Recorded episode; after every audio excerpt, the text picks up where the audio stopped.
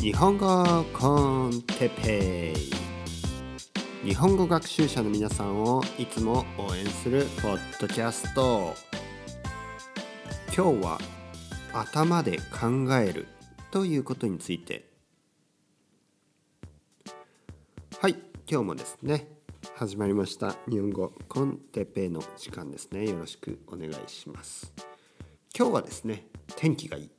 ね、今日のバルセロナは天気がいいですね。毎日天気が変わりますね、えー、皆さんの勉強のモチベーションも日々変わりますか？ね。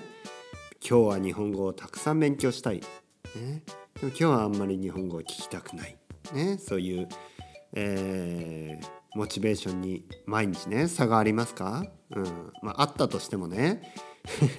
あったとしても聞かないとダメですよ、うん、今日は雨だから今日は雨だから外に出たくない、そんな弱気なことを言ってではダメですね。今日は雨だから、ね、今日は気分が優れないから、えー、日本語を聞きたくない、ね、そういうのはダメですよ、ね、というのもね何かをこう上達するため、ね、日本語が上達できる、ね、スペインスペイン語でも英語でもそうですね。このためには毎日のね日々の努力、ね、毎日の、えー、積み重ね、ね、コツコツコツコツ積み重ねていく、ね、これが大事です。ね、なので、えー、天気がいいからとか悪いからとかね気分が乗るから乗らないからそういうことじゃなくて毎日聞き続けてください。そのために日本語コンテッペをね毎日取り続けてる。これね毎日取るの大変です。うん。ね、じゃあやめればとかね。そう意地悪なことを言う人もいるかもしれないですけど。あの僕はやっぱり恩返しのつもりですね。このポッドキャストコミュニティというものがもしあると仮定すれば、ね、僕はこのポッドキャストコミュニティにですね助けてもらって英語、ね、そしてスペイン語を勉強しているわけです。ね、なので僕も少しでもですね自分の母国語である日本語でえー、この語学語学学習についてですね話す、え、ポッドキャストを通してですね 長い 丸がない丸がないですね。丸がない。なかなか丸がなくて、えー、何を言ってるのかわからないやっていうね人もいるかもしれないですけど、えー、このねポッドキャストというものを通して皆さんの日本語をですね中級レベルから上級レベルにして、えー、もらいたい。と思いまして始めたポッドキャストをまだですね毎日毎日続けている。うん。偉いと思いますね自分でもね。自分で自分を褒めてあげたい、ね、このセリフ知ってますか？自分で自分を褒めてあげたい。古い、ね、日本人だとちょっと古いなと思うかもしれないですけどまああのとあるマラソンランナーがですね女性マラソンランナーが、えー、オリンピックで金メダルかな？を取った時にその後に言ったセリフですね。自分で自分を褒めてあげたい、うん。ね、僕もね自分で自分を褒めてあげたいですよ。毎日毎日ポッドキャストをねアップデートして、うん、そしてね皆さんにも自分で自分を褒めてあげてくださいね。そう言ってあ言いま言いたいですね。皆さんも毎日毎日あの日本語をね聞いている。これは自分で自分を褒めてあげていいと思いますよ。うん、はい今日のテーマですね。今日のテーマはあ頭で考えることについて、うん、これはいいことですね。頭で考えることはいいことですか？いいことですよね、うん、何かを学ぶ時にね頭を頭で考える、ね、頭で学ぶ。これはまあ当たり前のようなね当たり前のように思っている人もいるかもしれない。うん、まあ僕もあの頭でね勉強する勉強する時は頭を使う頭を使うっていうのは脳みそですね。脳を使う。なんか当たり前のような。ね。むしろね体を使う体を使う時もね脳を使ってるんですね。私たちは。うん、なんでそんなの当たり前だよ。まあでもここではねそんな厳密に脳を使ってるか使って脳を使ってるに決まってますよ。生きてるんでね。生きてるんで全てね脳でコントロールしてるんですね我々は。意識無意識いろいろなものを脳脳脳がないとね人間じゃないというか生き物じゃない、ね、生き物だから脳あります。ね、木木とかね植物は脳がないですよね。だからまあまあでもそれでもね木も生きているまあ生きてますよ。生きてるけどね。まあ、そういうことを言い出したらキリがないので そういうことを言いたいんじゃなくてあのロジカルにこう頭で考えるというのはロジカルにロジカルにですね考えるとそういうことをちょっとあ今日話してみたいと思います。はい、というのもですね実は今日このポッドキャストを撮る前に、えー、スペイン語のレッスンを、受けてました。ね、スペイン語のレッスンといっても僕のスペイン語のレッスンはあのスペイン語で会話をする、ね、会話メインなのでとにかく先生とねいろいろな話をするわけです。その先生はですね、えー、バレンシアスペインのバレンシア出身で今はねドイツに住んでます。ね、というのもね奥さんがドイツ人なのでドイツに住んでる、ね、僕と少し境遇が似てますね。奥さんのためにです。奥さんのためにというかね奥さんの国へね、えー、移ったわけですよ。ね。はい。そしてオンラインでねレッスンをしている。はい。で、えー、話してたんですね。今日は何を話してたかな？今日はあのー勉強の仕方ですよ。勉強の仕方。勉強の仕方についてね。彼もねスペイン語の先生ですけど、えー、ドイツ語を勉強してますね。そして英語もね勉強してますね、えー、でまあ勉強の仕方についていろいろ話してたんですよね2人で。うん。でまあいろいろなね意見の違いもありますよ。同じ意見もあればね意見の違いもあって。えー、まあまず話してたのは翻訳するかどうかですね。翻訳をするかどうか、うん、自分の国の言葉で考えるかどうか。はい。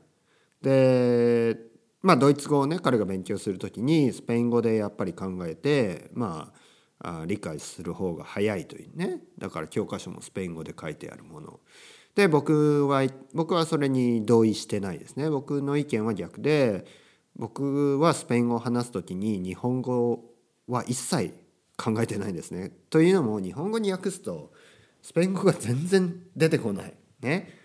あのそれぐらい日本語とスペイン語は違う言葉ですから、えー、日本語で考えるとすごいね、えー、僕の場合はあ無理がある。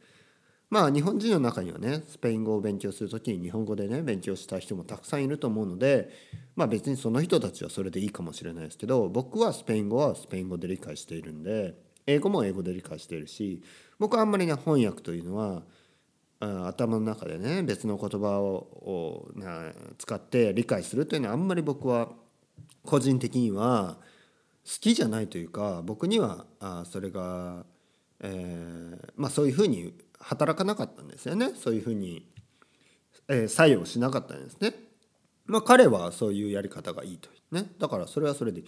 というのもスペイン語とドイツ語と英語やっぱり似ているラテンえー、ラテン語がね元になってできたような、まあ、ある意味兄弟のようなね言葉たちなので、まあ、そういうのがあ、まあ、翻訳をしながらね学ぶということができるのかもしれない。ただ日本語と英語とか日本語とスペイン語って相当違うのでね僕らの顔を見れば分かるでしょ？日本人と日本人とスペイン人似てないでしょ？ね？スペイン人とドイツ人まあまあねいとこぐらいでしょ？似てますよ。僕から見たらね同じですよ。ね？僕から見たらイギリス人もドイツ人も同じですよ。でもね？まあまあそちらから見たら日本人も韓国人も似てる。ね？まあそんな感じですよ。でも日本人とスペイン人似てますか？ね？もう僕もびっくりしますねたまにね。うちの奥さんの顔見ててね。似てないなと思いますよね。僕たち似てないな。ね当たり前ですよ。顔が違うから。ね人種が違うからね。似てないですよ。でも でもね僕から見たら他のカップルを見てるとねなんか似てるんですよね。なんか兄弟みたいだね。なんか特に夫婦って似てくるでしょ？ね夫婦って似てきますよねだんだんね。格好とかもね。あとあの体格とかね。太ってたり一緒に太ったりね。一緒に痩せたり、うん、両方も同じブランドの眼鏡つけてたりね。僕から見たらなんか兄弟が手をつないでるみたいなね、うん。まあ、日本人カップルを見てもそう思う方もいるかもしれないですね、うん、ヨーロッパ人にとってはね。でもね僕ら全然似てないからなんか他のカップル似て見えますねまあまあそんなことは置いといて言ってるのは言葉が似ているということですね。人じゃなくてね、まあ、人と同じように言葉も、えー、スペイン語と英語は似てるから翻訳をしながら学べるかもしれない。でも日本語とスペイン語とか日本語と英語だとそういう母国語を使うとですね逆に分かりにくい、うん、これを言ってるわけです。で、えー、まあそれもあってあとは勉強の仕方。そうですね。で僕が彼に言ったことがまあこういう覚えがあるんですよね、えー、僕はスペイン語の学校に3ヶ月行ってた時に、えー、クラスメートは、まあ、イタリア人。ブラジル人、ね、ブラジル人もヨーロッパ言語を使いますからね、えー、ブラジル人はポルトガル語を話すので、えー、まあ考え方はね、えー、やっぱりそういうヨーロッパ、まあ、ヨーロッパ的なヨーロッパ語的なね考え方まあ僕から言えばロジカルなね考え方をするわけですね。で、えー、ブラジル人そしてイタリア人ドイツ人あと何人とかな。うん、でですね、え、アジア人は僕と中国人が2人ね中国出身2人それだけかな。はい。だけですね。はい。でまあ授業で授業がの終わりの方にですねスペイン人の先生があの質問がある人ねなんかあの疑問のある人ね質問疑問ある人聞いてください。したらねどんどん出てくるんですね。そのブラジル人ポルトガル人イタリア人ね。えーえー、アメリカ人の彼はあんまり質問しなかったですけど、うん、まあもちろんね個人差もあるかもしれないですけどなんかね僕からみ僕から考えればなんかあの僕の意見ではですよ語学学習というのはとにかくコピーペーストみたいなあのとにかく聞いてまあそれをそのまま使えばいいんですよ。だから自分で組み立てる必要も自分で考える必要もないとね僕は思っちゃうんですね。うん、例えばあの僕は初めてスペイン来た時にね、えー、スペイン人のだから奥さんのお母さんがねこうなんかなんかこう食べながらね食べ食べるところにねこうあのまあトルティーヤでパタタスねトルティーヤパタタスオムレツですね。スペイン風オムレツをこう差し出しながらね。トマとか言うんですよトマ。うんで僕は全然スペイン語知らなくてまあ言われたままにそれを取ってですね。食べて「グラシアス」とか言って。でまたね今度はパンを出してね「テペイトマ」みたいな「トマ」でねやっぱそれをあの体を使って僕は覚えたわけですよ。最初のね初めのスペイン語を。体を使って、えー、なんかねこうと通る時にねこうなんかこうキッチンの方を取るとねパサパサとか言うんですね。パサパサ。まあ日本なんか英語のねパスに似てるような気もしてまあまあなんとなく通るかなみたいなねそういう感じでまあパサパサパサって言われたらこうそこをスッと通るとかね。うん。でまあなんかこう条件反射。反射的にねなんか言われたことをそのままね、えー、トマとかパサとかあとベンベン。ねベンテペイベンとか言って聞こえるわけですよキッチンの方からね、お母さんが言うんですね。てっぺいべん。あの義理のお母さんがね。えー、そして、まあ、そこに呼ばれたままに行く。なんとなくね、呼んでるような気がするね。ベン。で、まあ、後で勉強していったら、あ、ベンってカムのことかとかね。カムカム。ね、カムヒアみたいな意味で、ベンって言ってたんですね。で、まあね、それは分かってるんですよ。分かってる。もう何回も聞けばなんとなく分かる。ね、ニュアンスが分かる。日常生活を通して、体を使ってね、僕はねそうスペイン語の基礎を学んでいったわけです。うん、で頭で考えるもちろんね頭で考えてもでもなんか疑問なしにね受け入れ受け入れるんですよ体を通してですね。でなんとなくねその今日スペイン人の先生と話してて、えー、彼はね合気道をやってました。ね、彼は合気道をやっててでなんかねなんかななんとなくねそのアイデアが出てきたんです僕の中でこのなんかはっきりしたような気がして。うん、これはですね例えばねなんかあのそのあ彼の友達合気道をしててでスペイン人のね合気道の先生でこの合気道の先生はじゃあ今日はこれをしてこれをしてこれをしますと。でねこのテクニックはこうこうこうでね。こう説明してくれるまあ当たり前のような気がするでしょ？ヨーロッパ人の皆さんからしたらね説明をしてね。今日はこれをやります。今日は初めにこれをやってその次これをやってで最後にこれをやってえー、練習を終わりますね。合気道ね。スペイン人の合気道の先生はそうやって説明をすると。そしてねで彼の友達がこの間日本に行ったらしいんですね、うん、僕の先生のねそのスペイン語の先生の友達がこの間日本に行って合気道をね学んできたらしいです。ね、1ヶ月ぐらいのコース研修をね。で最初の日に入ってね最初の日にね「よろしくお願いします」ってね。じゃあ、えー、例えばカルロス君またカルロス。ねカルロス君。いつもスペイン人の名前はねなぜかカルロスになりますね僕の場合。でカルロス君じゃあよろしくお願いします。はい。渡辺先生よろしくお願いします。みたいな感じでね渡辺先生が。じゃあカルロスじゃあやろっか。みたいな。じゃあやるよ。ねベンガー。みたいな感じね。よし。Let's do it みたいな感じで。もういきなり始める。でいきなりなんか練習をね始める今日はまあ見てて。みたいな。今日はまあ見ててよ。みたいなね。これがねよくあるんですよ。僕も剣道ずっとやってたんで子供の時ね。から中学生までずっと10年間剣道やってました、ね、とりあえず最初見て見てろみたいな。ね見見てるんですね。道場をこうやって見てて。で練習を始めるんですよ。でねそこには説明とか何もないんですね。説明もないしその生徒がね質問とかももうしてはいけないんです。質問なんて。先生に「先生これはこうどうやってこうやるんですか?」そんなね質問なんかしたらダメですよ。見ろ。見て覚えろ。ね。てか覚えるというかもうやれみたいな。ね頭で考えるより感じるんだみたいな、まあ、そういう勉強の仕方なんですよね。そういう。で合気道もこう見てて、まあ、テクニックなんでもちろんねあの説明はできると思うんですけどこうやってこうだみたいな。ね。まあこうだとも言わない。ふんふんふんみたいな。で生徒はそれを見て「ああ先生すごいな」みたいな。ででじゃあ100回やれみたいな。ね。100回100回やれみたいな感じで「ふんふんふん」ってね練習を何回も何回もやるんですね。